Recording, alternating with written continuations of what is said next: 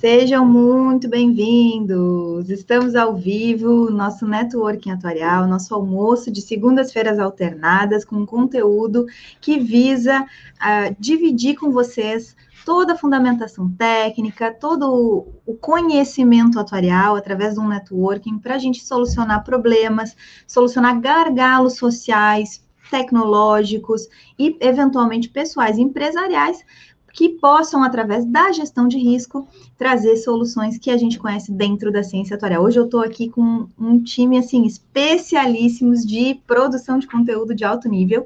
A gente vai falar sobre as mudanças no rol de procedimentos, vai estar entrando dentro do conteúdo das OPS, das operadoras de plano de saúde. Estou aqui com a Raquel, com a Etaloema, Matheus, Emiliana, sejam muito bem-vindos. Vou passar a palavra para vocês se apresentarem e já pedir para quem está aqui na audiência, eu vou botar os recados aqui embaixo, canal do Telegram para vocês entrarem e pegarem o material, o canal, é, um, ah, curtirem o vídeo para disseminarem o, o, nosso conteúdo e já aproveitarem para enviarem o vídeo, se for o caso, para algum outro atuário de interesse. Raquel, por favor. Obrigada, Maris, pelo convite, pela oportunidade de compartilhar com a comunidade esse estudo aí que a gente se dedica tanto para produzir. Então, hoje a gente vai falar de um assunto que eu particularmente adoro, porque a minha, minha área de preferência, minha área que me acende os olhos sempre foi precificação. E estudar o impacto de novas coberturas tem tudo a ver com precificação em planos de saúde. É, eu sou atuária é, há muitos anos, tenho até vergonha de falar, mais de 20 anos. É, e, e, sou, sou diretora na Funcional Health Tech, empresa que tem uma área de consultoria atuarial. Sou diretora no IBA, membro no Latin American Committee do, do SOA, Society of Actuaries, e tenho muito orgulho aqui de estar com o meu time aqui. Então, uma live muito interessante, porque eu estou com as pessoas com quem eu trabalho diretamente. Vou passar a palavra, então, para a Italoema se apresentar. Boa tarde, pessoal. Maris, um prazer estar aqui no seu canal, um canal que eu acompanho e admiro, né? Que bom poder participar aqui também com esse time que eu admiro muito. É, eu também sou atuária de formação, trabalho desde 2005 com, para né, operadores de plano de saúde, tendo passado por consultorias e também por operadoras. É, atualmente sou gestora da equipe atuarial da Prospera Funcional, né? Equipe, essa aqui tem a Raquel como diretora, Emiliana e Matheus também como atuários que fazem parte dessa equipe. Espero que a gente possa contribuir um pouquinho com esse tema, vai ser um prazer. Vou passar a bola aqui para a Emiliana. Boa tarde a todos, pessoal. Maris, é, é um imenso prazer de estar participando aqui pela primeira vez do seu canal, né? Muito obrigada pelo convite. É, eu também sou atuária de formação, já estou na área de seguros, previdência, e há nove anos estou na área de saúde suplementar aqui, trabalhando junto com a Raquel, com a Italoema, né, é, na Prospera Consultoria, agora Funcional Health Tech, né, é, e eu espero que vocês tenham um grande e proveitoso, né, é, almoço com a nossa live aqui para a gente discutir um pouquinho aqui sobre o rol de procedimentos, que é um trabalho antigo que a gente faz, mas a gente vai falar um pouco melhor daqui a pouquinho. É, Matheus? Boa tarde, pessoal. É, obrigado, Maris, pela oportunidade de estar aqui discutindo esses assuntos que a gente gosta tanto. É, eu sou atuário, sou da equipe da Prospera Funcional uh, e trabalho com saúde suplementar desde quando eu comecei a trabalhar, que é desde 2017. E é isso, adoro como a Raquel tem um, um, um grande apreço pela parte de produtos e acho que o, a questão do rol está muito associada a questões de precificação então, acho que é um estudo bem interessante. A gente tem muito para conversar aqui e gerar oportunidades para futuras conversas também. Obrigado.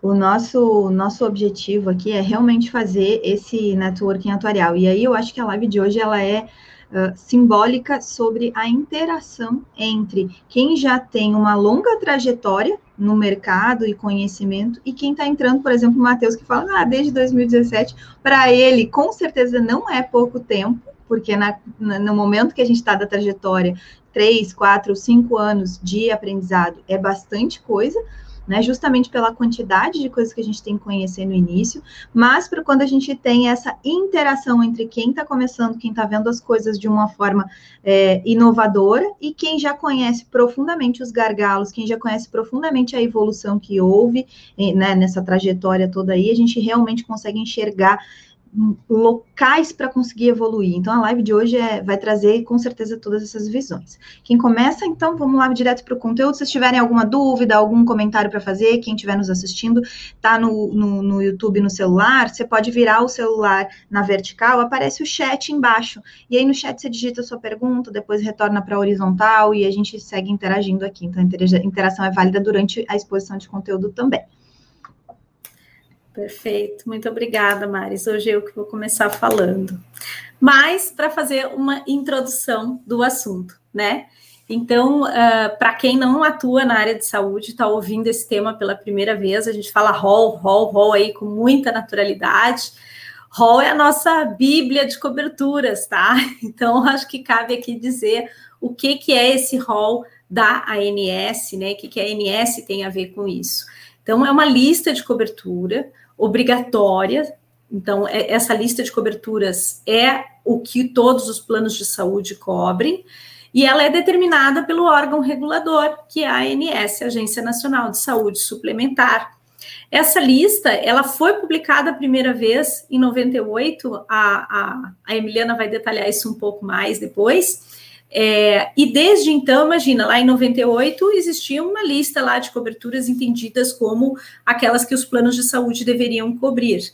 Uh, mas, com o passar do tempo, outras metodologias uh, clínicas, médicas, de exames, de diagnóstico foram surgindo. E para que elas fossem incorporadas, então, existe um processo, que é um processo de análise do, do do que, que faz sentido incluir, se não faz sentido, né? E aí, como que é esse processo hoje? Então, hoje, a ANS, ela faz o quê? Ela divulga, né? Ela define ali um cronograma de trabalho para avaliar a inclusão de novas tecnologias para os planos de saúde cobrirem de forma obrigatória. Aí ela divulga esse cronograma e as pessoas, né, a comunidade, a sociedade pode contribuir. Ela pode é, tanto, uh, uh, e é bastante comum, né, a indústria farmacêutica, por exemplo, propor que um determinado medicamento passe a ser incluso nas coberturas de planos de saúde, quanto, de repente, né, um grupo de, de pessoas, ou um médico mesmo, uma enfermeira, enfim, um profissional da área de saúde, faça uma sugestão de que determinado procedimento, tecnologia, seja incluído no rol de procedimentos, tá? Essas contribuições da sociedade, elas são analisadas pelo órgão regulador, que é a ANS. A ANS, então, forma grupos de trabalho. Esses grupos de trabalho vão se reunir, vão discutir esse assunto, vão estudar o que foi proposto, Uh, por, por, cada uma dessas partes da sociedade, vão categorizar aquilo que é mais, menos urgente, atinge maior número de pessoas ou não. E aí, depois, esse grupo de, esses grupos de trabalho, eles elaboram uma consulta pública. Essa minuta de resolução que vai para consulta pública, né, passa sempre, claro, pelas instâncias diretivas da, do órgão regulador, pela diretoria colegiada, mas essa consulta pública, então, de novo, busca recursos, insumos, inputs da sociedade. Então, fica aberta e geralmente é, é, nesse momento que a gente interage mais, quer dizer, a gente acompanha todo o processo, mas é no momento que existe já uma maturidade maior sobre que tipo de coberturas vai se propor, que a gente passa a acompanhar mais de perto esse movimento e a estudar é, o impacto econômico de cada uma dessas coberturas, né, a prevalência daquela das doenças que vão ser tratadas por aquelas coberturas e tudo mais.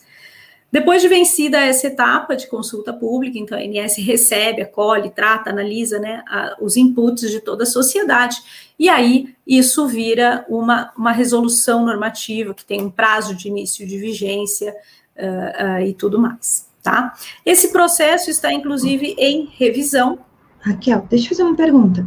Historicamente, claro. antes de 2018, esse, esse rol e essas revisões, elas, elas existiam com que frequência? Elas também já vinham numa discussão? Você Como é que era Posso isso? falar sim. É, esse processo que eu falei, ele foi regulado em 2018 para ser dessa forma, ter um cronograma público, ter essas discussões nesse formato, tá?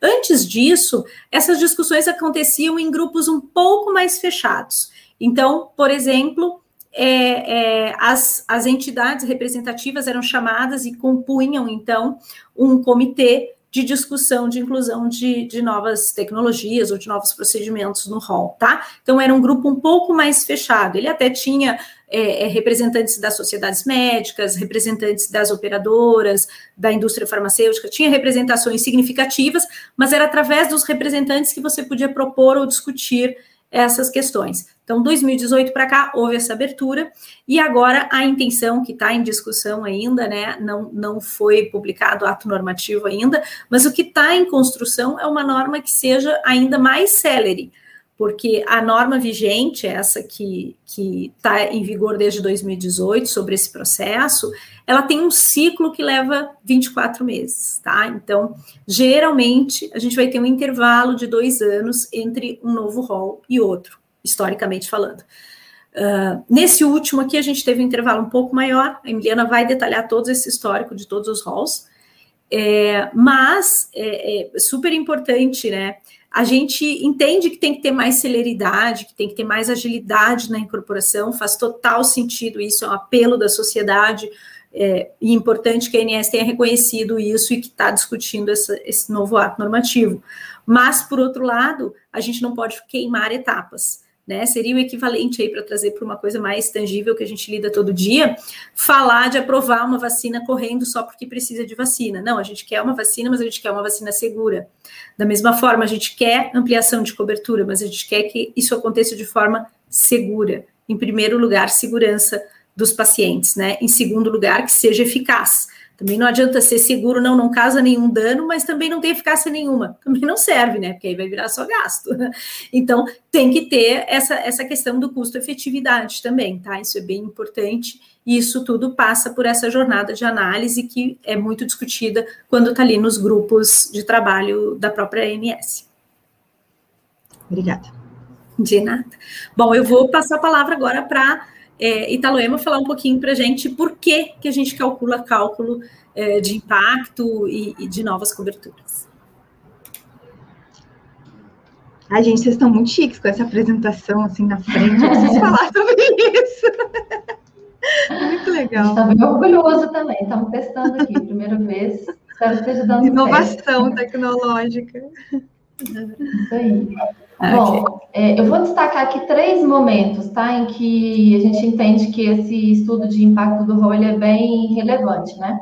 É, o primeiro deles seria o próprio orçamento das operadoras e até das empresas também que contratam plano de, de saúde, né? De repente, empresas que contratam um formato pós-estabelecido, que pagam mediante a utilização, pode ser relevante também, mas principalmente pensando nas operadoras de plano de saúde, é, definir, então, ali o seu, o seu orçamento para as suas despesas de assistenciais, né, seus, seus custos de saúde ali para o próximo ano. É, o segundo deles, que envolve aí mais intensamente o atuário, que é a precificação dos produtos, que é o preço que vai ser praticado nos planos da operadora para novas contratações, para novas negociações. Então, nesse sentido, o analisar né, o impacto que esse, que esse novo rol traz é, tanto no viés da, da, demanda por serviços, né, como que, esses, que essas novas, que esses novos procedimentos ou medicamentos vão interferir na demanda da, da, dos serviços de saúde, quanto no custo desses serviços que são demandados também, né, que é exatamente a integração dessas duas variáveis que define ali qual é a despesa incremental que a operadora vai ter. Então, para que esses preços já estejam é, suficientes para que a operadora tenha o resultado esperado ali numa próxima vigência, né, de um, de um novo contrato. É importante também que a gente tenha essa estimativa de impacto. E também do ponto de vista da, do reajuste, porque algum, embora assim, toda vez que um rol é alterado, né, que são incluídas novas coberturas, isso se aplica tanto para novos contratos quanto, quanto para contratos já vigentes. É, porém, nem sempre a operadora vai conseguir refletir nos seus contratos esse, esse impacto, né, para os contratos que já estão vigentes. Então, o que, que vai acontecer? Algumas cláusulas de reajuste, é, permitem que a operadora defina, então, seu percentual de reajuste sobre as mensalidades com base numa expectativa de utilização ou especificamente com base na incorporação de novos procedimentos, né? Algumas cláusulas têm essa previsão.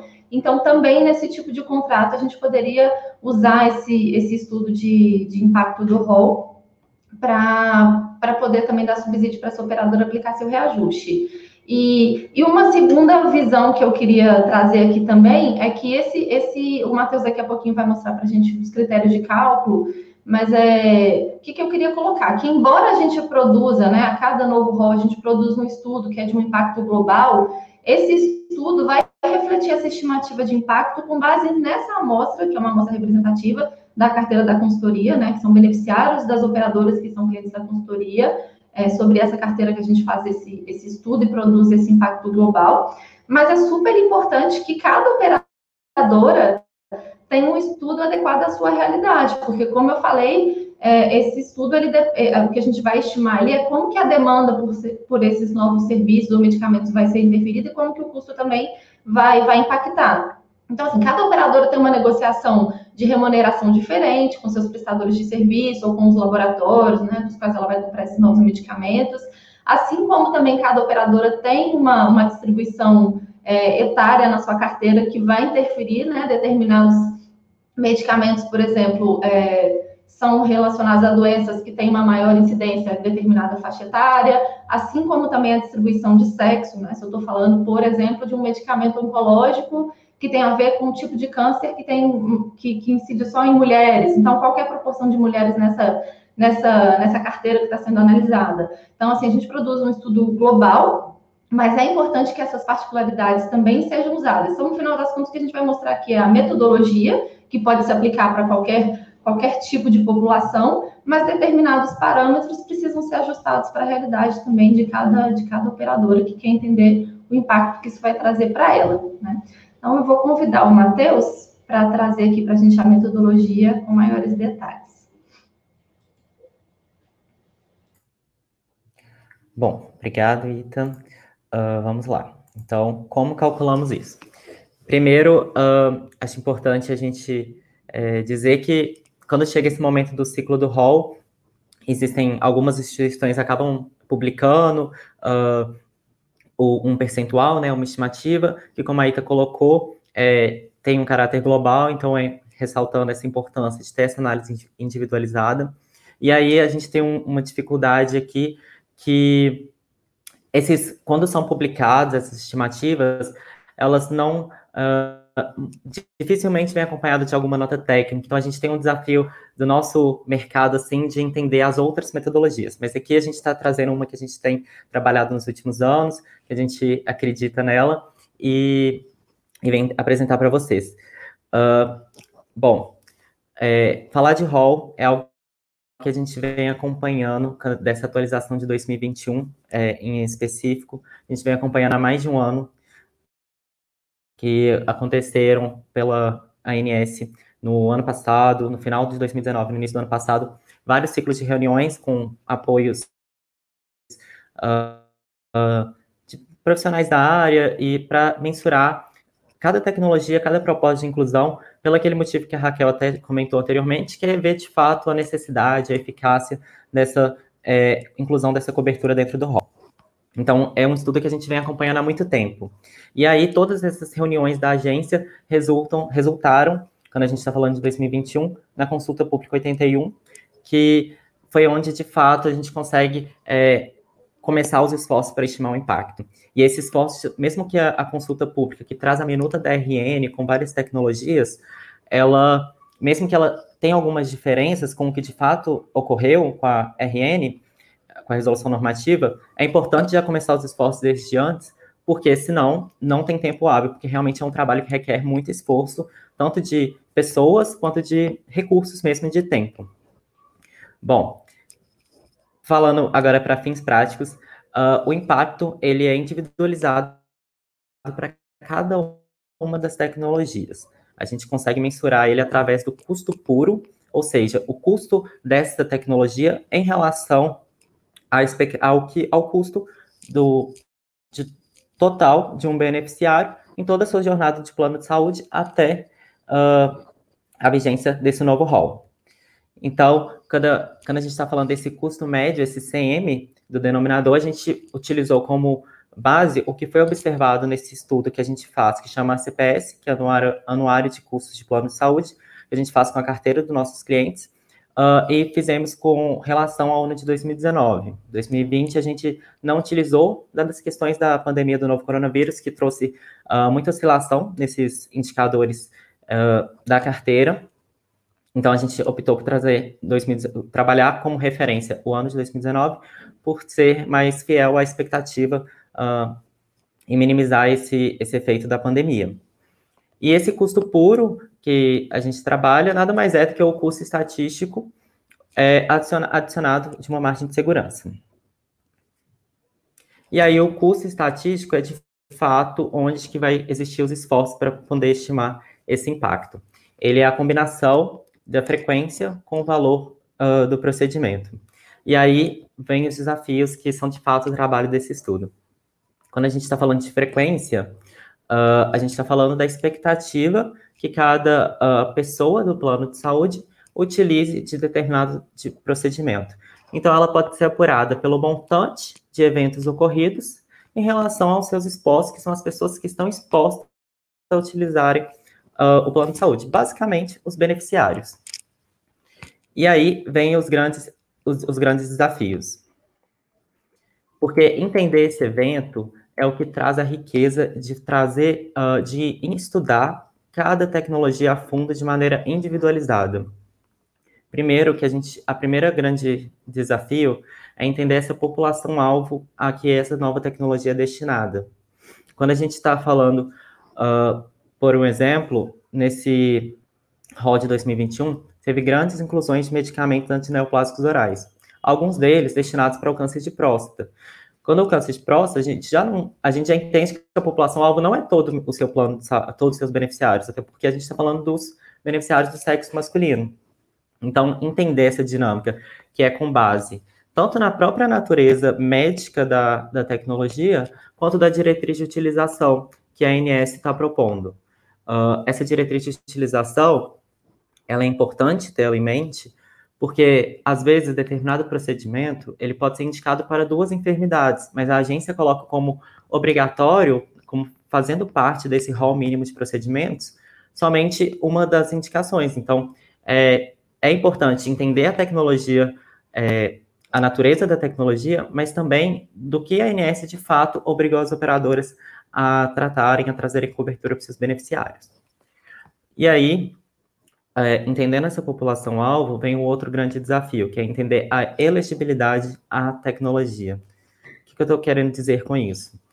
Por um exemplo, também trazendo a questão dos medicamentos. Quando a gente traz o câncer de mama, que teve alguns princípios ativos que foram uh, inseridos nessa, nesse novo ciclo, uh, quando a gente entende a nossa população, sim, são a população-alvo, são as mulheres, eh, no geral, né? As mulheres, mas nem todas essas vão ser tratadas com esse medicamento. Uma parte vai ser para procedimentos cirúrgicos, outros para quimioterapia, outros métodos mais paliativos.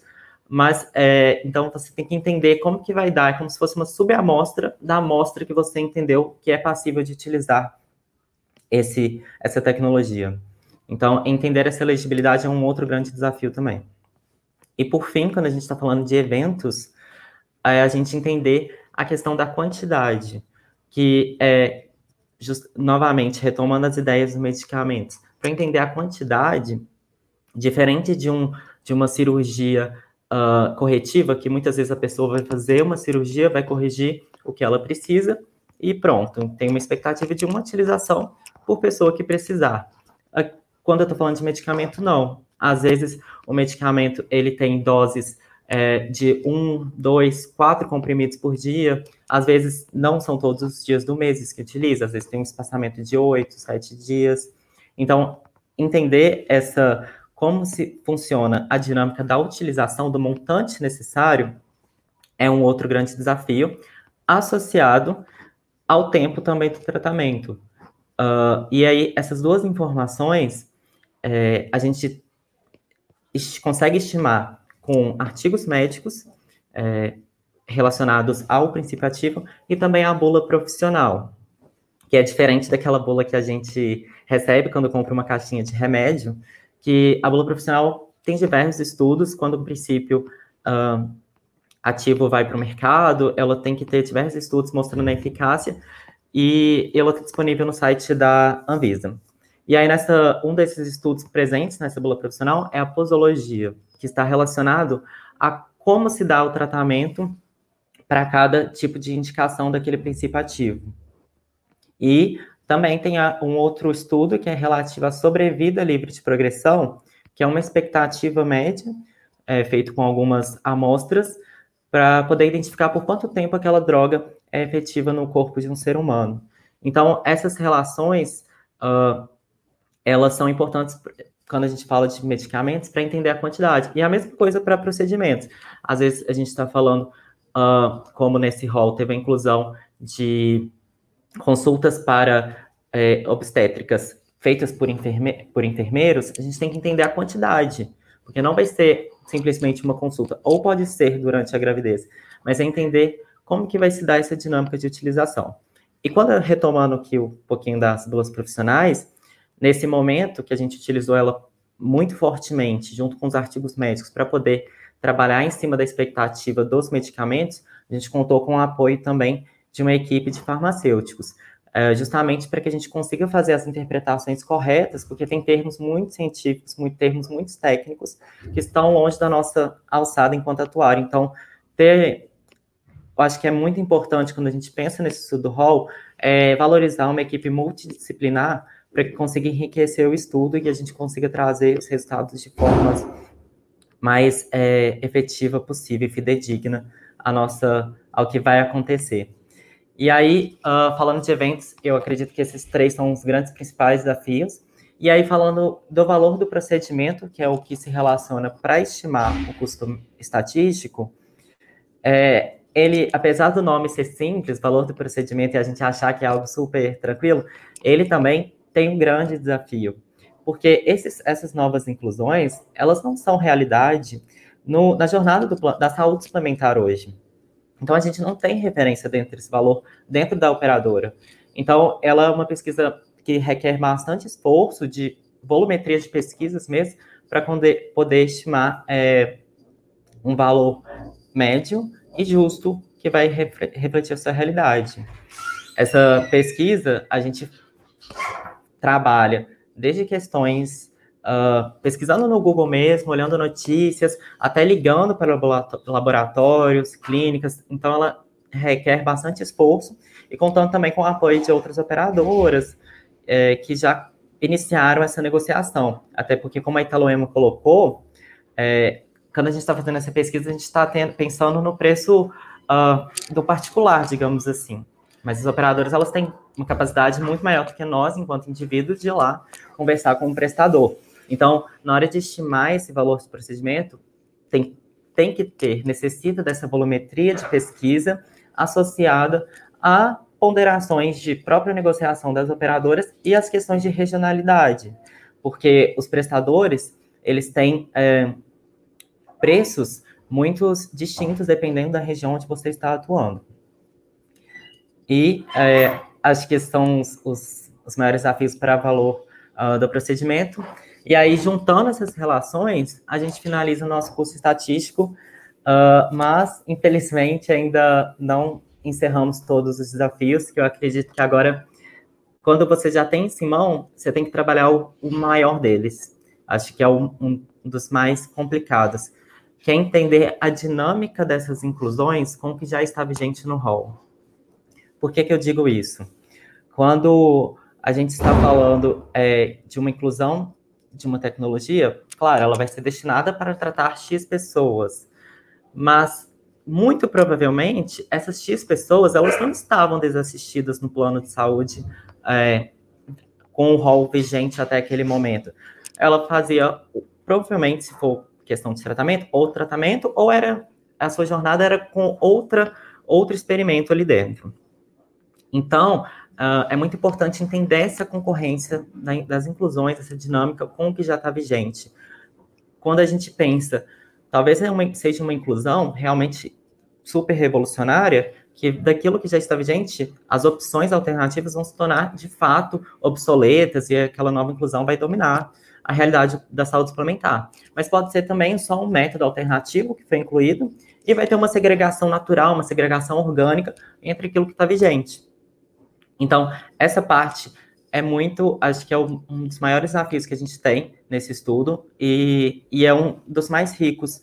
E conta novamente com essa questão de ter uma equipe multidisciplinar para conseguir é, trabalhar esse, esse para entender, primeiro, para indicar o, quais são os tratamentos vigentes ou os procedimentos vigentes que fariam aquele, aquela, aquele, aquela, aquela tratamento ou, ou identidade daquela, daquela enfermidade, a identificação daquela enfermidade uh, e entender essa dinâmica. Bom, acho que espero que tenha ficado claro, porque essa parte realmente ela tem um grande volume de conceitos, mas qualquer dúvida estamos à disposição. E agora eu chamo a Emiliana para poder falar mais um pouquinho do nosso histórico de inclusões do hall. Obrigado, gente.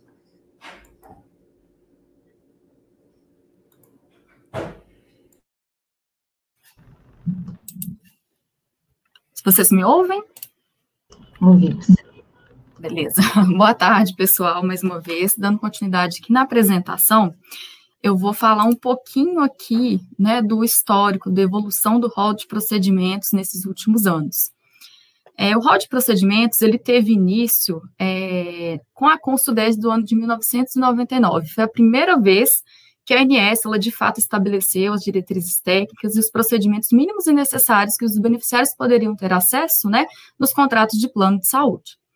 Ao longo dos anos, como a Raquel até mesmo disse, né, diversos outros procedimentos foram incluídos e muitos deles, né, por conta, motivado, né, pela evolução da tecnologia na medicina, é, por causas externas, por exemplo, como uma pandemia que a gente está vivendo hoje, né, isso é bem claro para todo mundo, é a necessidade de incluir, é, às vezes, determinados procedimentos para atendimento à população brasileira, né, e a gente também sabe muito bem que por conta, da, é, muitas das vezes, por demanda judicial. Então, são três grandes, é, é, vamos dizer assim, situações né, que a gente vive e tem a necessidade de inclusão desses procedimentos por conta disso. Desde o ano de 2014 né, até os dias atuais, a consultoria ela vem realizando né, é, esses estudos de impacto é, da inclusão de novos procedimentos é, nos contratos de planos de saúde. Então, eu vou falar um pouquinho para vocês aqui desses últimos anos, desses nossos estudos, né, quais foram os principais procedimentos que a gente viu, né, que impactou aqui nos custos de assistência à saúde. Com a RN 338 do ano de 2014, a gente viu uma inclusão muito grande de procedimentos por vídeo. Esses procedimentos por vídeo, até o Matheus falou um pouquinho aí antes, esses procedimentos eles já tinham, já estavam previstos no rol, mas, na verdade, teve ali a adição dessa nova tecnologia. Eu me lembro muito bem desse estudo, até que eu participei, que a gente até achou, ah, vai ter um custo muito alto, mas não, na verdade, às vezes a inclusão de um vídeo faz com que o, o paciente ele fique menos tempo, por exemplo, internado, né? Antes era feita uma cirurgia por via aberta, né, que eles falam, é, e que demandava que aquele paciente ficasse por mais tempo internado. Então, gerava um custo ali maior na internação, poderia, às vezes, pegar, né, tendo maior risco ali de infecção hospitalar, e esses custos poderiam ser maiores, até, é, vamos dizer assim, acaba compensando, né, pela adição de, por vídeo. Nesse ano também a gente teve a inclusão de uma quantidade maior, né, nas consultas em fono, nutrição, terapia ocupacional, psicologia e também na fisioterapia. Nesse ano também a gente viu, observou, né, a inclusão já de 37 medicamentos antineoplásicos. No ano seguinte, né, no ano seguinte, não, dois anos depois, né, a 387, no ano de 2016, a gente vê aqui essa questão externa, né, que me lembro que estava é, com uma grande pandemia ali, né, de chikungunya, nem sei se eu posso dizer que é pandemia, mas vários casos, né, diversos casos de chikungunya e dengue. Então, teve a adição, na verdade, desses exames por conta dessas questões, né, é, externas, e ainda assim também um aumento né, de consultas relacionadas à fono, né, tiveram ainda mais um incremento de uma quantidade maior de consultas necessárias aos beneficiários é, de todas essas terapias. E a grande novidade daquele ano foi a prótese auditiva, né, que foi de implante coclear. Já em 2018, com a RN 428, a gente viu uma inclusão ali muito, muito grande de oncológicos orais. A novidade daquele ano foi a esclerose múltipla, múltipla e teve também diversos procedimentos relacionados a terapias para atenção e saúde da mulher e de crianças. Então, a gente, a gente teve vários procedimentos relacionados a esses temas aqui naquele ano. Esse daqui é bem recente, né? A gente está vivendo ainda essa questão da pandemia, infelizmente. No ano passado, a gente teve aquele vai e volta das regulamentações dos exames que deveriam ser incluídos, né? Para atendimento a essa pandemia é, que a gente vive. Então, teve ali a inclusão com a RN 453, a, o exame de RT-PCR, Lá com a 457, né, IgG, IgM. Aí com a 458 tiveram alguns ajustes ali ainda, né, para esses exames. E, por fim, né, com a 460, o ajuste na DUT em relação ao IgG e IgM. É bem importante frisar que já nesse ano de 2020, a ANS ela já vinha com ciclos de reuniões para discussões do, do novo rol de procedimentos que iria entrar em vigor no ano de 2021. Então, a ANS ela não parou, mas ela também não, não, tinha como esperar, né, vamos dizer assim, para chegar em 2021 para incluir, incluir novos procedimentos, e por conta dessa questão, né, de demanda judicial, é, de, da pandemia, né, a, aí teve a necessidade da inclusão já ali de imediato, em 2020, em relação a esses exames bem importantes, né, também está tirando, vamos dizer assim, o sossego das operadoras. E aí, na RN 465, né, que foi esse último estudo que a gente fez, no ano de 2021, a gente viu a inclusão de muitos procedimentos, principalmente oncológicos orais, imunoterápicos. Teve a grande novidade ali com o procedimento cirúrgico cardíaco, né, o TAV, é, que gerou um grande impacto ali, depois se vocês vão ter acesso ao estudo, é, vocês podem observar.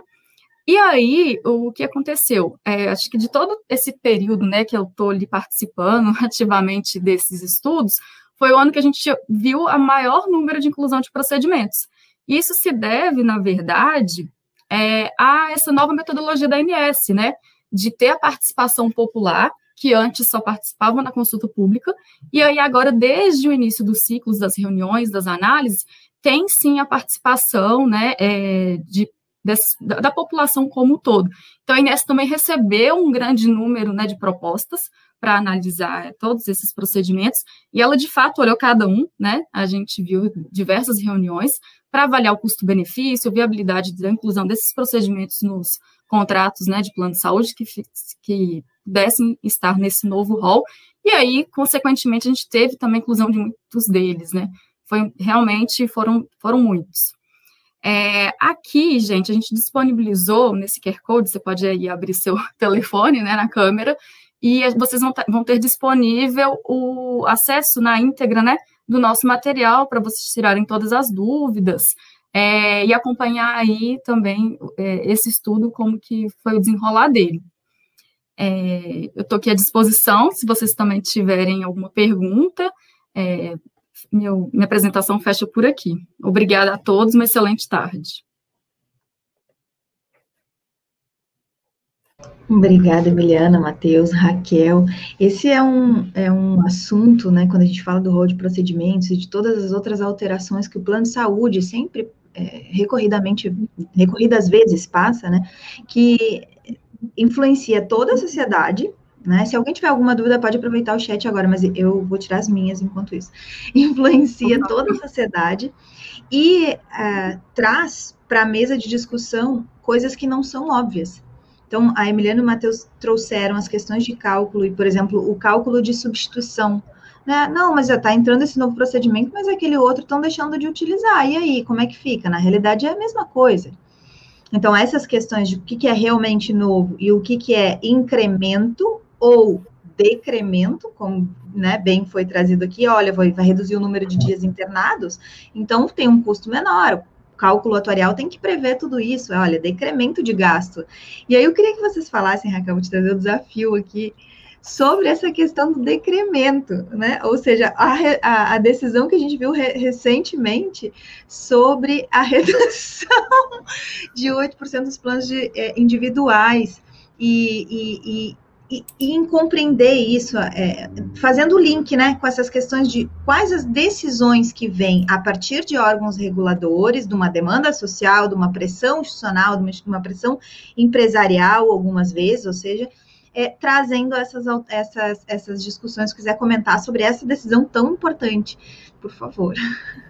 Eu vou começar falando um pouco do próprio estudo de impacto de Hall, porque acontece muitas vezes que quando a gente olha determinadas medicações oncológicas ou determinadas coberturas, elas trazem um impacto negativo mesmo. Isso acontece, tá? E no estudo que a gente faz, a gente é muito reto, né? A gente não está olhando o aspecto comercial, se é interessante, se não é. A gente quer entender o número matemático eh, resultante daquilo ali. Então, determinadas coberturas tem um decréscimo. Nesse estudo de, de rol, tivemos umas três, quatro coberturas que indicaram. Se você baixar o estudo completo nesse QR Code que foi disponibilizado, é, é, é, você vai ver que tem coberturas que tiveram, realmente indicam um custo menor, porque elas vêm sim substituir outras tecnologias e elas são ou mais eficientes ou um, um, tempo, elas têm um tempo de tratamento menor, no caso dos oncológicos orais, tá? É, e por mais que a gente diga assim, não, mas não é que todos os tratamentos daquela doença vão ser com essa nova medicação. Não, não é. Mas a parte da, das patologias que forem tratadas com essa medicação vão custar menos e isso tem um efeito, tá? Então, a gente, como matemático, né, e aí, assim, nos colocando nessa grande classe, né, dos matemáticos, que tem os cientistas de dados, que tem os estatísticos, que tem o matemática pura, e nós somos a matemática aplicada para a atuária, que é essa ciência social. Então, nós, como matemáticos, para nós interessa é fazer a conta certa, entender o número certo, é discutir a premissa, né? E ali a exaustão, e a gente faz isso realmente com, com muito afinco e com muita isenção, assim, de não olhar. É, ah, se o cliente vai gostar ou não, né? A gente olha assim, ah, o número é o número, gente. E aí, quando a gente olha para essa questão do reajuste dos planos individuais, que tá um burburinho aí, né? Vai, não vai? Como que vai? Vai ser negativo, não vai, né? É, acho que a matemática, e, e, por isso que ela chama aplicada, porque ela é aplicada a uma realidade, né? Então, a matemática pura, ela tem lá a sua beleza, né? A sua independência e tal. Mas quando a gente vai aplicar para a realidade, a gente tem que olhar sempre um contexto maior. E eu acho que esse é o nosso desafio nesse cenário atual. Qual é esse contexto maior que eu estou me referindo?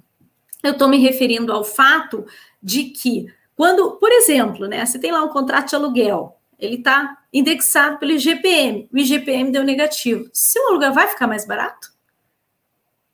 Eu não conheço ninguém que conseguiu uma negociação assim, né? Não é bem assim que funciona.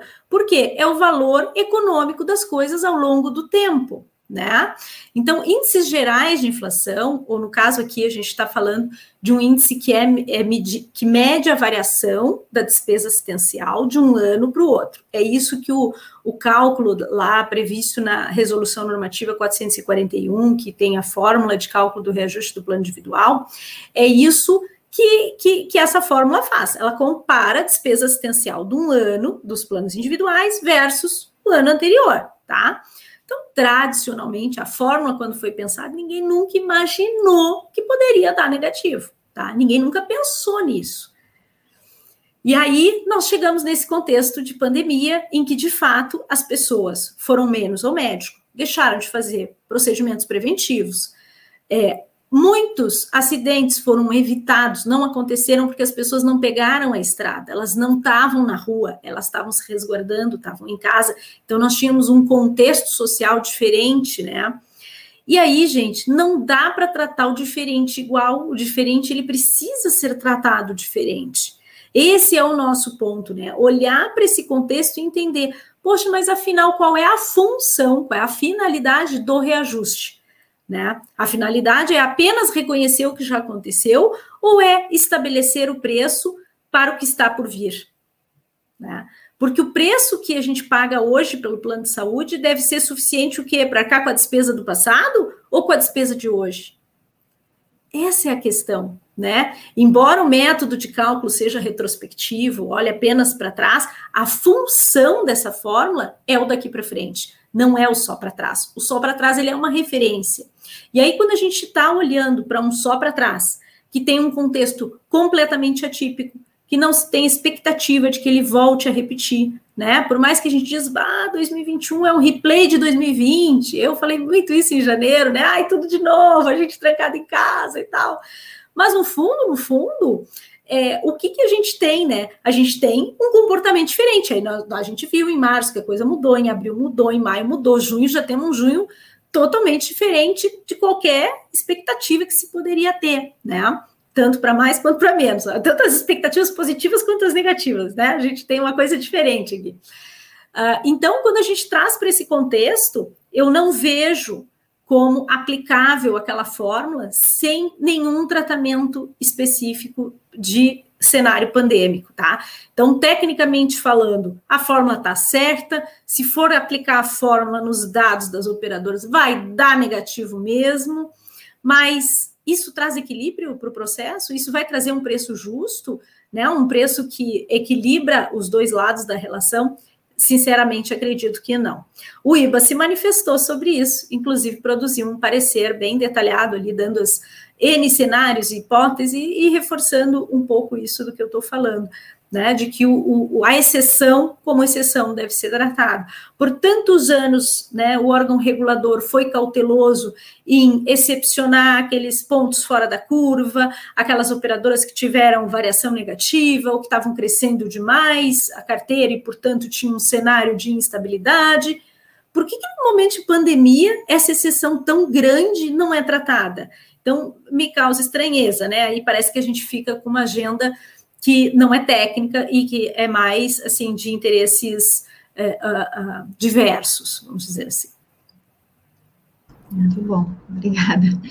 E quanto a gente, a gente coloca assim a necessidade de estudos similares, né? A gente acredito que está adquirindo uma maturidade de troca, interseção de dados, de resultados, né, do entendimento da importância da matemática que nem tu trouxeste aqui, nua e crua, né, sem trazer a perspectiva estratégica já aplicada, porque a gente, como atuário, se pensar num, numa gestão de risco empresarial, a gente vai sim querer um número cru e verdadeiro para conseguir dar é, subsídio para a tomada de decisão, enxergar onde é que existem os gargalos, onde é que existe possibilidade de ganho, onde é que existem mais exposição ao risco de perda por parte das operadoras. Mas como é que a gente está ainda? A gente pode evoluir nessa questão de troca de dados, nessa, né, nessa na, na questão de, de conseguir fazer mais estudos. A gente viu, por exemplo, recentemente essa, essa está tendo agora, durante esses, esses, últimos seis meses, a publicação, uh, um exemplo aí, da tábua de mortalidade brasileira, da experiência brasileira do mercado segurador, né? Ou seja, considera todo mundo que tem plano de, de, de previdência, né? E, e aí toda, to, todas as, as, entidades abertas de previdência complementar incorporam os dados, ou seja, não está restrito a uma experiência, está restrito ao mercado, está uh, incluindo o mercado como um todo. E aí, nessa linha de produzir impactos é, de estudos sobre o rol, porque quando eu estou dentro de uma empresa, que nem o Matheus trouxe o exemplo lá, olha, vou, vou falar, o Matheus ou Etolema, agora não me recordo, vou falar sobre um procedimento de, de que é relacionado a, a, a, a, próstata. Naturalmente, se eu tenho um plano que é vendido ou que teve uma promoção lá vendida para. Uh, exemplo, para a parte de bancária, onde eu tenho a maior parte dos gerentes, estou supondo que a maior parte dos gerentes, homens, e aí essas pessoas aqui são a minha grande maioria do plano um tipo de, de alteração de rol numa população que eu conheço, que é majoritariamente, majoritariamente masculina, que é mais propensa ao câncer de próstata pela natureza uh, da, da função que exerce. Lá, é, quando a gente enxerga né, essas constituições, esses dados, que eles não são dados, eles não são preconceituosos, eles, eles são dados reais com a, o que a gente tem na população. Então, quando eu faço essa, é, essa, estrutura específica de um plano, é uma coisa. Agora, quando eu olho o impacto na população como um todo, ou seja, trazendo todas as pessoas que têm é, planos de saúde, né? Ou seja, saúde suplementar. Eu tenho diversas operadoras trabalhando aí. A gente já viu algumas vezes aqui no canal o NASA, por exemplo, trazendo os dados do número, né? Ele traz muito bem esse, esses, esses dados do número de operadoras, da evolução, de quantas mil tinha, de quantas mil vai ter, se vai, parar, vai acabar tendo só 10. Vai... Então, toda essa análise, se a gente puder, a gente está já evoluindo, amadurecendo para conseguir trazer cada vez mais estudos consistentes, ou a gente tem um caminho para percorrer nesse, nessa integração aí do mercado para ter uma matemática pura. Como é que está isso? Alguém quer comentar ou eu comento? Porque eu sempre tenho um comentário, né, gente? Pode, pode iniciar e a gente complementa se tá necessário. Eu acho, é, Maris, que a grande mágica né, de, da nossa profissão é que ela tem uma aplicação clara e declarada, né? Quando a gente vai olhar as, a, a matemática aplicada ou a estatística aplicada ali do cientista de dado, fica é, é, é muito amplo, né? É muito amplo. A gente tem um foco que é medir o risco, que é mensurar o risco e quantificar o risco. Então, essa aplicação específica da tua área nos dá uma, uma, uma atuação muito positiva dentro das organizações, né? Então, eu, até você falou do NASA, né? Eu, NASA, a gente conversa bastante. Ele fala: não, depois que eu comecei a fazer projeto aqui na, na operadora, para uma área, para outra, né? Todo diretor começou a querer um atuário para chamar de seu. E eu acho que é muito isso. Essa visão que a gente tem de gestão de risco, de mensurar o risco, né?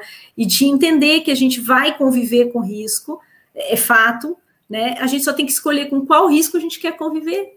Qual é o nosso apetite a risco, afinal de contas, né? Então, é, penso que o atuário ele tem essa visão e ele já vem com essa bagagem assim muito desenvolvida tá?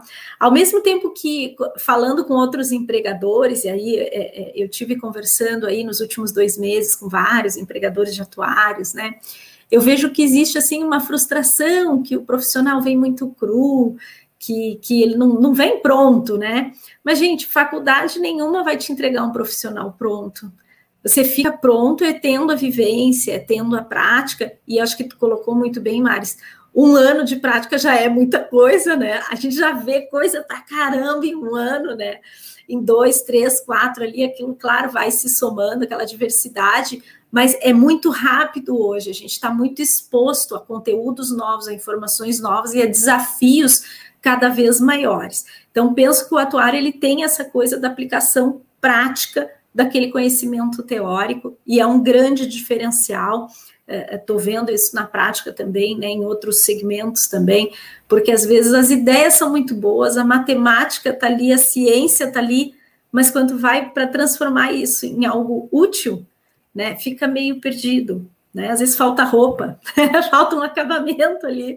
E o atuário tem essa, esse, essa forma de se colocar muito específica, muito focada no, no resultado final. Tá? Então, eram esses os comentários que eu tinha para fazer. Não sei se o.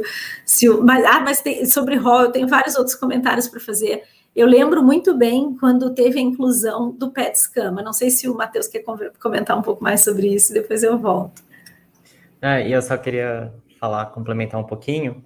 É, dentro disso que a Raquel falou, né, a questão do atuário, trazer é, essa vivência do risco para dentro da, de onde ele está atuando, para outros lugares também não ficar preso ao seu setorzinho ali atuarial, né? Mas eu acho que também é o principal, que é muito importante, é a gente também entender a nossa limitação da análise e trazer o, essa multi, uma equipe multidisciplinar que você consegue valorizar em outros profissionais para poder somar ali, seja de forma até mesmo subjetiva, que às vezes o número extrapola é, o número, e para poder somar e a gente poder trazer, trabalhar com essa matemática que de fato represente o risco e não só um número, né?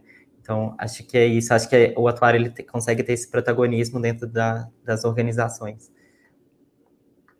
Só complementando um pouquinho que o Matheus falou, né? Esse estudo mesmo de RO, a gente consegue ver muito isso, né?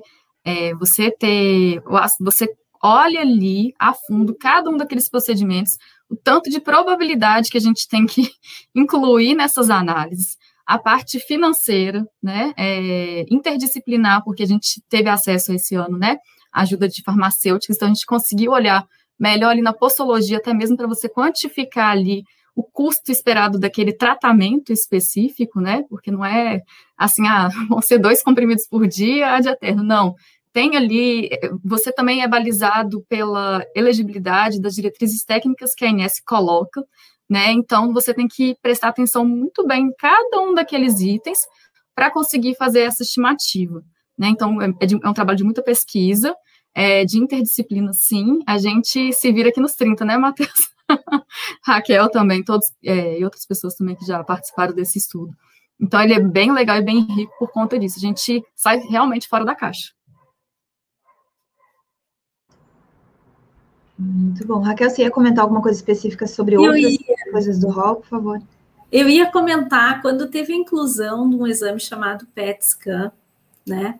É, esse exame ele se faz numa diretriz clínica muito específica, quando há um risco de múltiplos uh, cânceres de pele, enfim.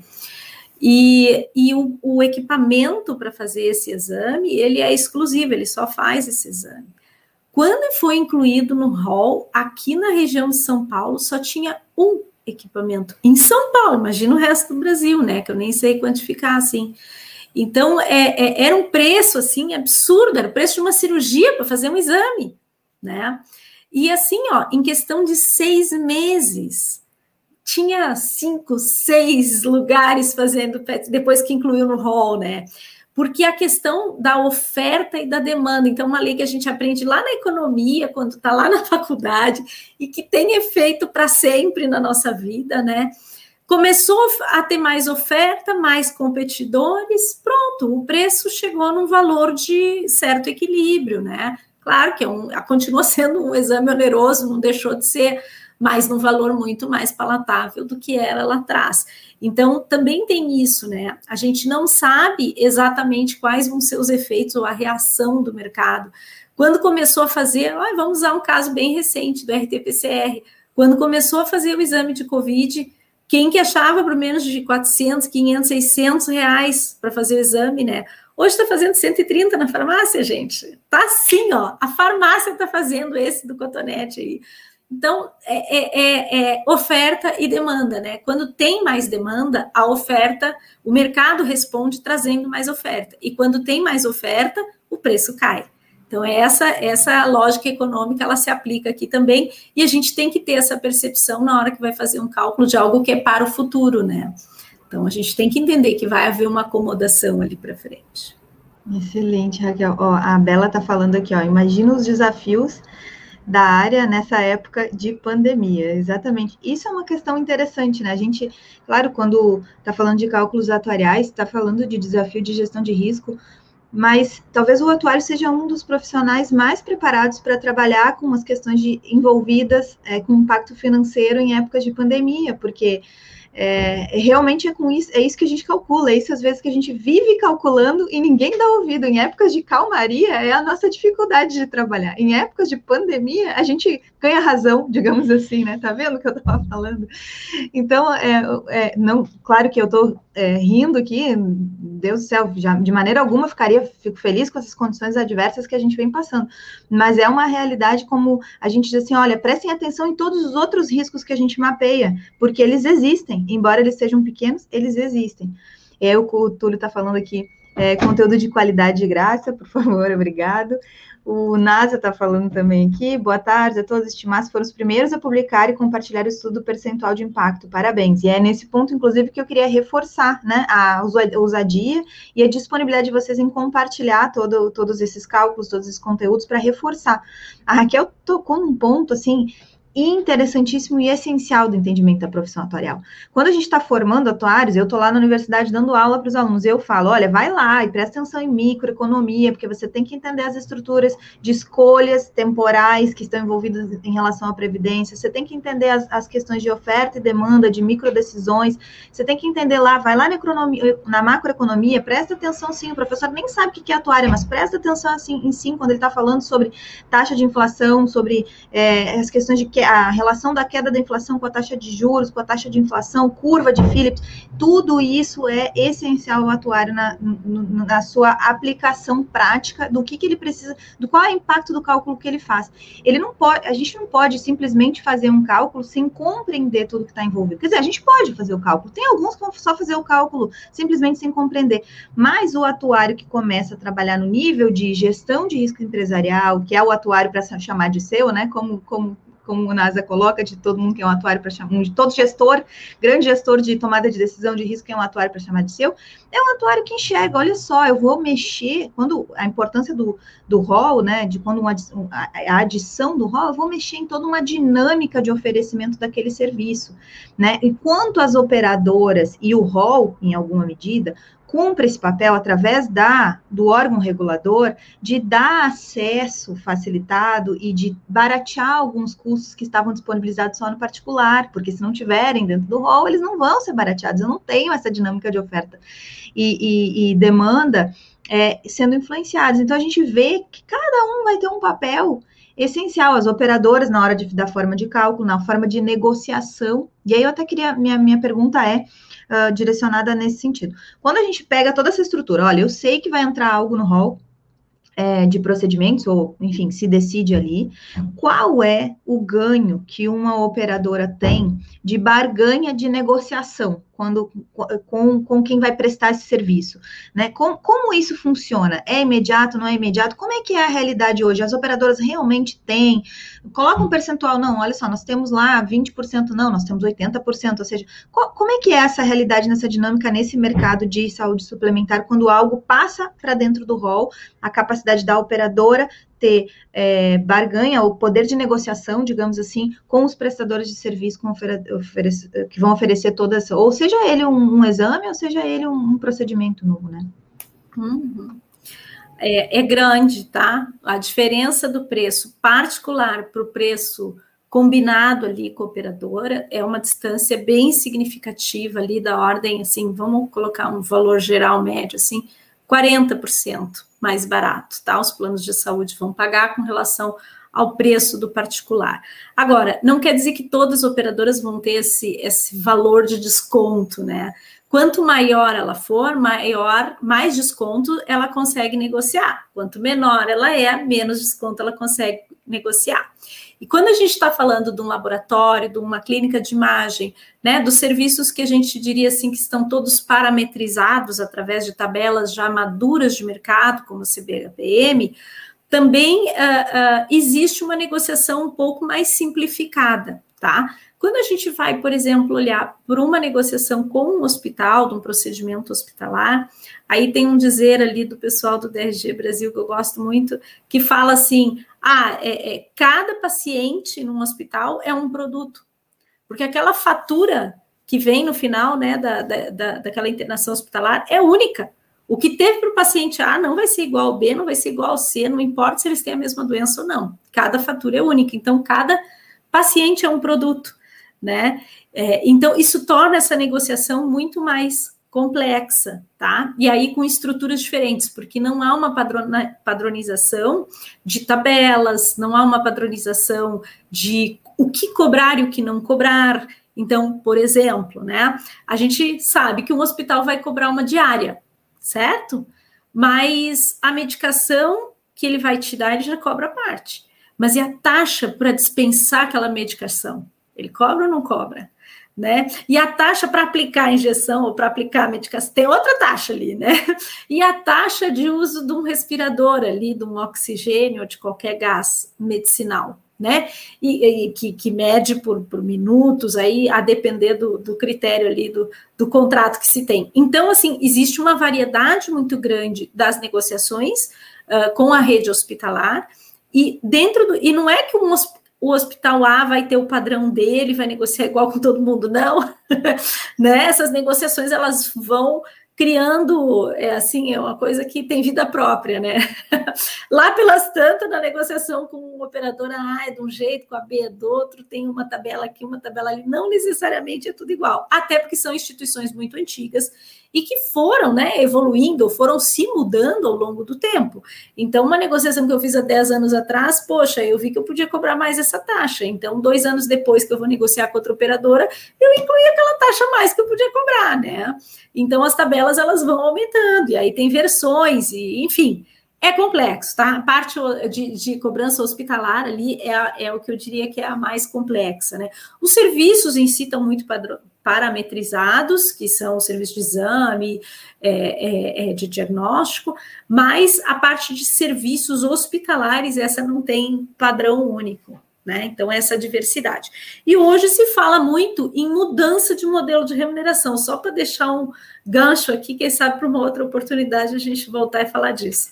Se fala muito em mudança de modelo de remuneração. Por quê? Porque essa história, primeiro, de que cada paciente é um produto. É um problema para a operadora de plano de saúde, né? Ela tem menos gestão sobre essa conta hospitalar, ou ela depende de um auditor médico, um auditor enfermeiro ali para auditar, para verificar se aquilo está correto, está fazendo sentido ou não. Então, se fala em outros tipos de acordos, outros tipos de arranjo de remuneração estruturada de forma diferente por conta disso e também por conta de um alinhamento de interesse, que para mim é o que é o mais interessante, né? Quando você vai na função, qual é a função da remuneração? Por que, que a gente remunera, por que, que uma operadora remunera um hospital? Para que aquele paciente que precisou de um tratamento saia dali com mais saúde, né?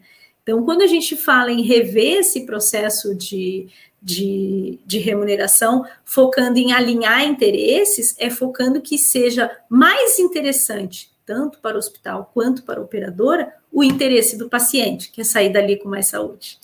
Né? Então, pensar na remuneração olhando para esse objetivo final. Né? Então, é, tem, tem uns desafios interessantes para os atuários aí na área de saúde, que é olhar um pouco para esse alinhamento de interesses e desenhar novos modelos de remuneração baseados, o que a gente chama baseado em valor, né? O que, que é valor para esse paciente final, que é a saúde dele. Então, são... Excelente, é essa, hum, agora explodiu, que nem às vezes eu, meus filhos, explodiu minha cabeça, mãe. eu lembro muito bem de uma experiência que eu tive ainda no estágio da faculdade, eu fazia a, a tomada de preços de procedimentos de, de, uma, de uma operadora de plano de saúde, lá em Porto Alegre, era estagiária de um dos professores da Universidade Federal lá de Porto Alegre. E aí, é, trabalhava no, no, no é, um instituto de pesquisa econômica associado à faculdade, tinha lá uma bolsa de pesquisa, e aí a gente fez a consulta dos valores, né, do reajuste dos valores. Na época, assim, não tinha, assim, tantos instrumentos, era mais manual, as, não faz tanto tempo assim, mas era mais manual as, as, a coleta de dados, digamos assim. E aí, na época, a operadora estava cogitando, estava é, cogitando e depois acabou fazendo, né, não é, considerar mais aquele grupo de laboratórios associados para poder fazer exames, né? Fazer, é, cobrir os exames feitos naqueles laboratórios. E eram um dos laboratórios mais tradicionais, talvez do estado, talvez do município, não, não me recordo muito bem. E eu fiquei olhando para aquilo e falei, será que a operadora. Foi naquela época que me abriu a, a, o entendimento da importância da, das questões econômicas que existem por trás do plano de saúde. Eu sei que a, gente tem aqui alguns estudantes que nos assistem que às vezes não compreendem a importância de a gente entrar, entrar profundamente nos estudos econômicos, por isso que eu estou repetindo isso. E foi naquela época que eu disse: caramba, a economia tem tanta influência assim na operação de um plano de saúde. E, e, como é que a operadora vai fazer isso? Vai deixar de dar cobertura para aquele laboratório que, tipo, tem tanta gente importante, tem tanto cliente importante da operadora que às vezes tem o plano de saúde porque cobre aquela, aquele prestador, né?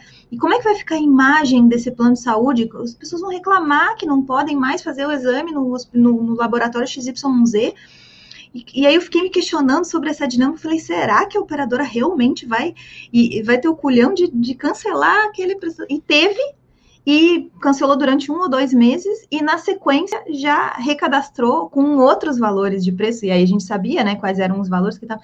E aquilo ali foi um aprendizado muito grande das estratégias que o atuário pode enxergar né, dentro da operadora de plano de saúde. Só que não é uma estratégia só gerencial por si só, é uma estratégia que acaba, eu até me arrepio quando eu penso nisso, porque é uma estratégia que acaba influenciando no que a gente fala de uma ser uma ciência social aplicada. Porque no fim do dia, essa diferença de preço, essa diferença de reajuste que ia precisar ser feito, que não vai precisar ser feito, ou de valores que estavam lá no topo, elas influenciam no cliente final, na sociedade como um todo disponibilizar um, um, exame dentro do plano de saúde significa mais acesso de uma forma generalizada. Então, eu falo assim, essa dinâmica me caiu já, né, a, a percepção, para não dizer que caiu a ficha, é, lá durante a graduação, num estágio. Mas ela não é tão óbvia, né, porque eu posso optar por só fazer o cálculo. Mas quando a gente começa a compreender e a subir nessas decisões, é que existe um, um, um, um universo de, de, de oportunidades para se adentrar às especificidades, por exemplo, como os estudos que vocês trouxeram aqui do rol. Então, dessa forma, eu encerro assim por agora. Eu ficaria cinco horas aqui conversando com vocês. Eu tenho perguntas para Raquel, para o Matheus, para a Emiliana, para Italoema, que está aqui agora nos assistindo nos comentários. Inclusive, responderia, tenho certeza, nos comentários também. Obrigada pela participação.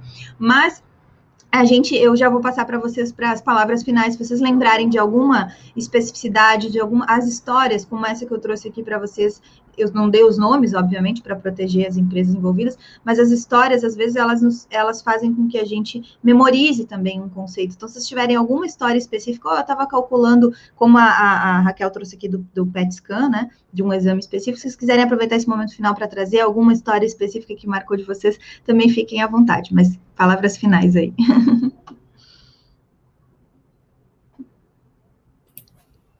Nossa, eu não tô lembrando aqui de cabeça de nenhum caso. é difícil.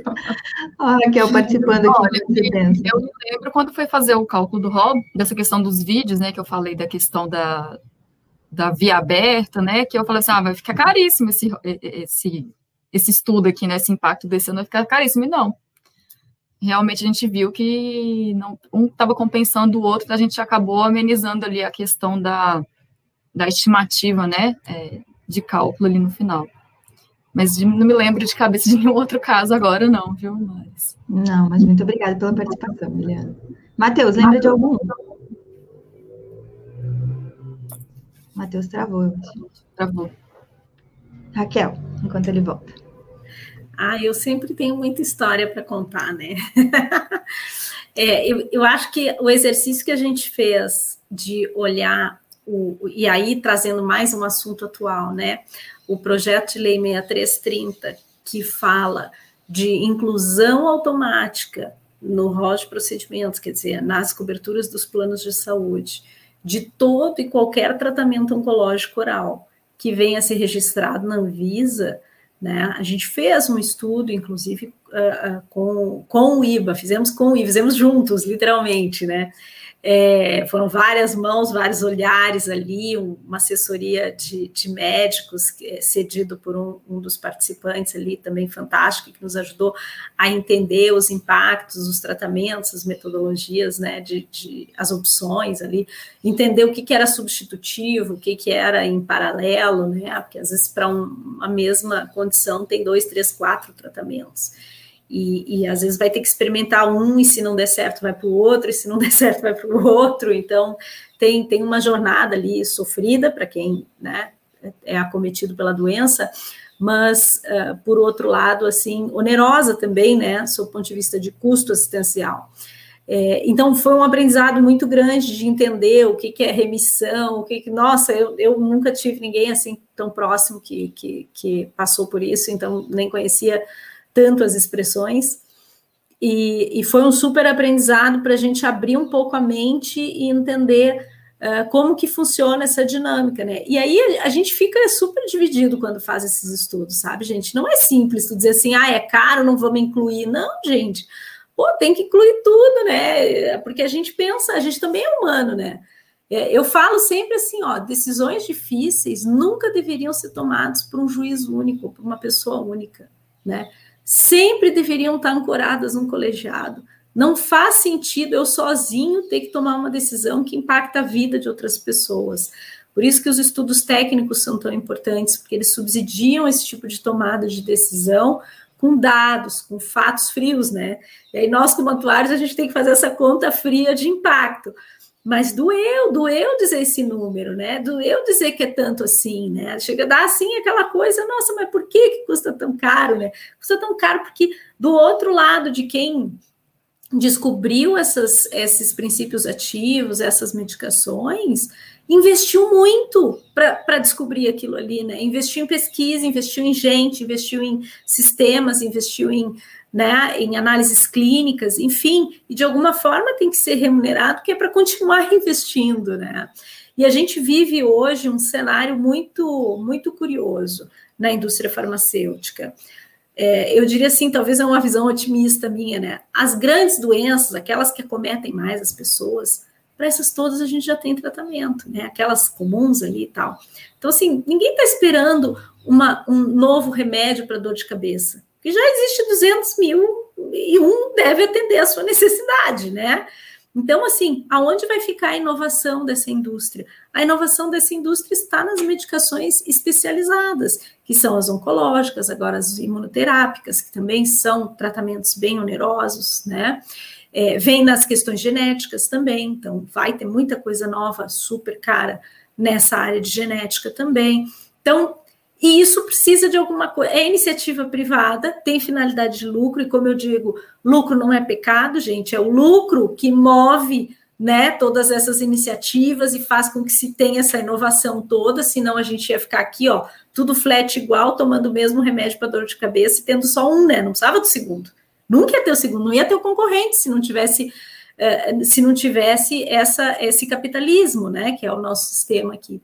Então, uh, o, que, o que eu vejo disso tudo, né? Eu vejo que tem que ter muito diálogo, que tem que ter muita conversa e, e compor, né? Compor essas coisas. Claro, a gente olha o viés atuarial, o viés técnico, contribui tecnicamente para essas decisões da melhor forma que a gente puder. Temos aí o, o Instituto Brasileiro de Atuário, que tem uma atuação bem interessante nesse sentido, mas é o que a gente pode fazer, essa é a nossa contribuição, né? E às vezes a gente dá um passo atrás e diz, nossa, ai, é uma contribuição que a gente faz com dor, né? Porque eu queria dizer que sim, que, que fosse bom, que fosse melhor e tal, mas é oneroso, e a gente tem que dizer que é.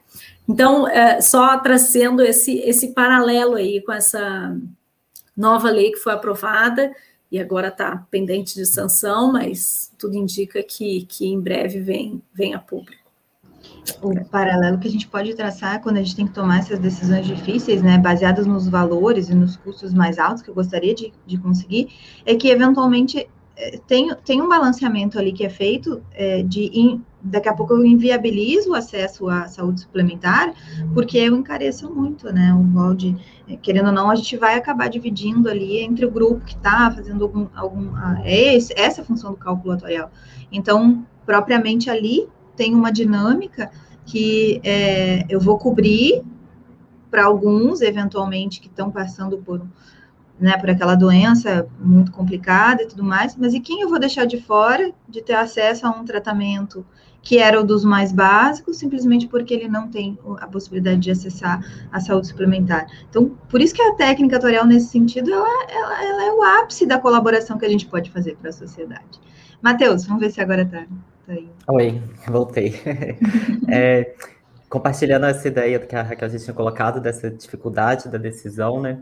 Justamente porque eu entendo que a gente tem duas narrativas de saúde, que é a do indivíduo, que é o que a sociedade vê, o que todo mundo, na, na saúde principalmente, né? Suplementar, é o que todos, que é palpável, e a saúde da própria operadora, que aí a gente está falando dela conseguir se manter nesse mercado, é, e associado também, é, assumindo que ela vai conseguir se manter, isso vai ter um reflexo no que os beneficiários vão pagar, que é o que, é o que a Maris acabou de falar, que é talvez sim a operadora consiga ter, manter todos os prestadores, mas isso vai, de alguma forma vai para as pessoas e pode ter um prejuízo no acesso à população a essa saúde suplementar. Então, acho que é, são decisões realmente difíceis, porque não é só um número, mas é o, o nosso número, é, mais uma vez, eu acho que ele é, pode ajudar nesse roteiro aí das decisões, é, enquanto atuário da gente ser protagonista nas organizações e no âmbito público também, né? Que a gente também, o IBA tem feito isso muito ativamente é, de forma legal.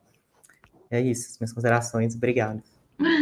Muito bom, gente. Vou agradecer. Você que está acompanhando a gente até agora, muito obrigada. Que em alguma medida quer compartilhar esse conteúdo, fica à vontade. Quando a gente fecha o chat, aparece a opção, o botãozinho ali de compartilhar, se inscreve no canal.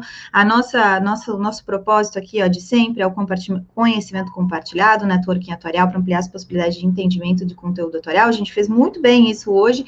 Esse movimento tem o objetivo de fazer esse impacto na evolução de todos nós, como seres sociais humanos, com um conhecimento de, desse esse conjunto de técnica, ciência, habilidade de gestão de risco, e o nosso networking atuarial permite a gente, que a gente faça realmente essas conexões para solucionar problemas sociais, empresariais e tecnológicos. Se programem para estar conosco da, da, na, não na próxima segunda-feira, na outra, ou seja, a gente está tendo é, lives nas segundas-feiras alternadas, se inscrevam no canal para serem avisados. Raquel, Matheus, Emiliana e Italoema também, muito obrigado pelo conteúdo de hoje, foi maravilhoso mesmo. Até a próxima, gente. Obrigada a você. Tchau, Tchau. gente.